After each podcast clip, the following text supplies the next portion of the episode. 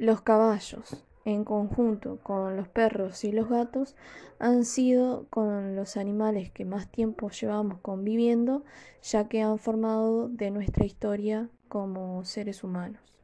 El caballo durante mucho tiempo eh, fue el único medio de transporte que existía. El caballo doméstico es un mamífero ungulado de la familia de los equidos, en la cual también se incluyen a las cebras y a los asnos. Según investigaciones que se realizaron, se cree que la domesticación del caballo comenzó en el año 6000 a.C., que sería en la edad de bronce, pero eh, también otras investigaciones que se realizaron em, se, investigó que también eh, sucedió en el año 3600 a.C., en lo que actualmente es eh, Kazajistán.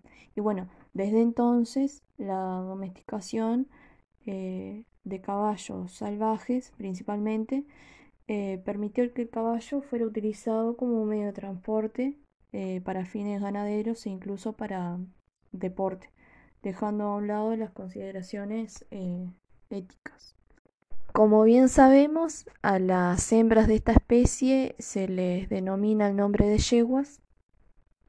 Luego a las crías machos se les llama potros y a las crías hembras potrancas. Las características físicas del caballo pueden variar eh, mucho ya que eh, según la raza y bueno y según la raza va a ser también según eh, va a ser la altura, el peso, el pelaje. Por ejemplo, un caballo promedio tiene una altura de, cruz entre un metro cuarenta y dos y un metro sesenta y en cuestiones de peso eh, también varía la raza, ya que puede pesar 380 eh, kilos o 550 kilos, pero hay razas que fácilmente pesan entre 700 y 1000 kilos.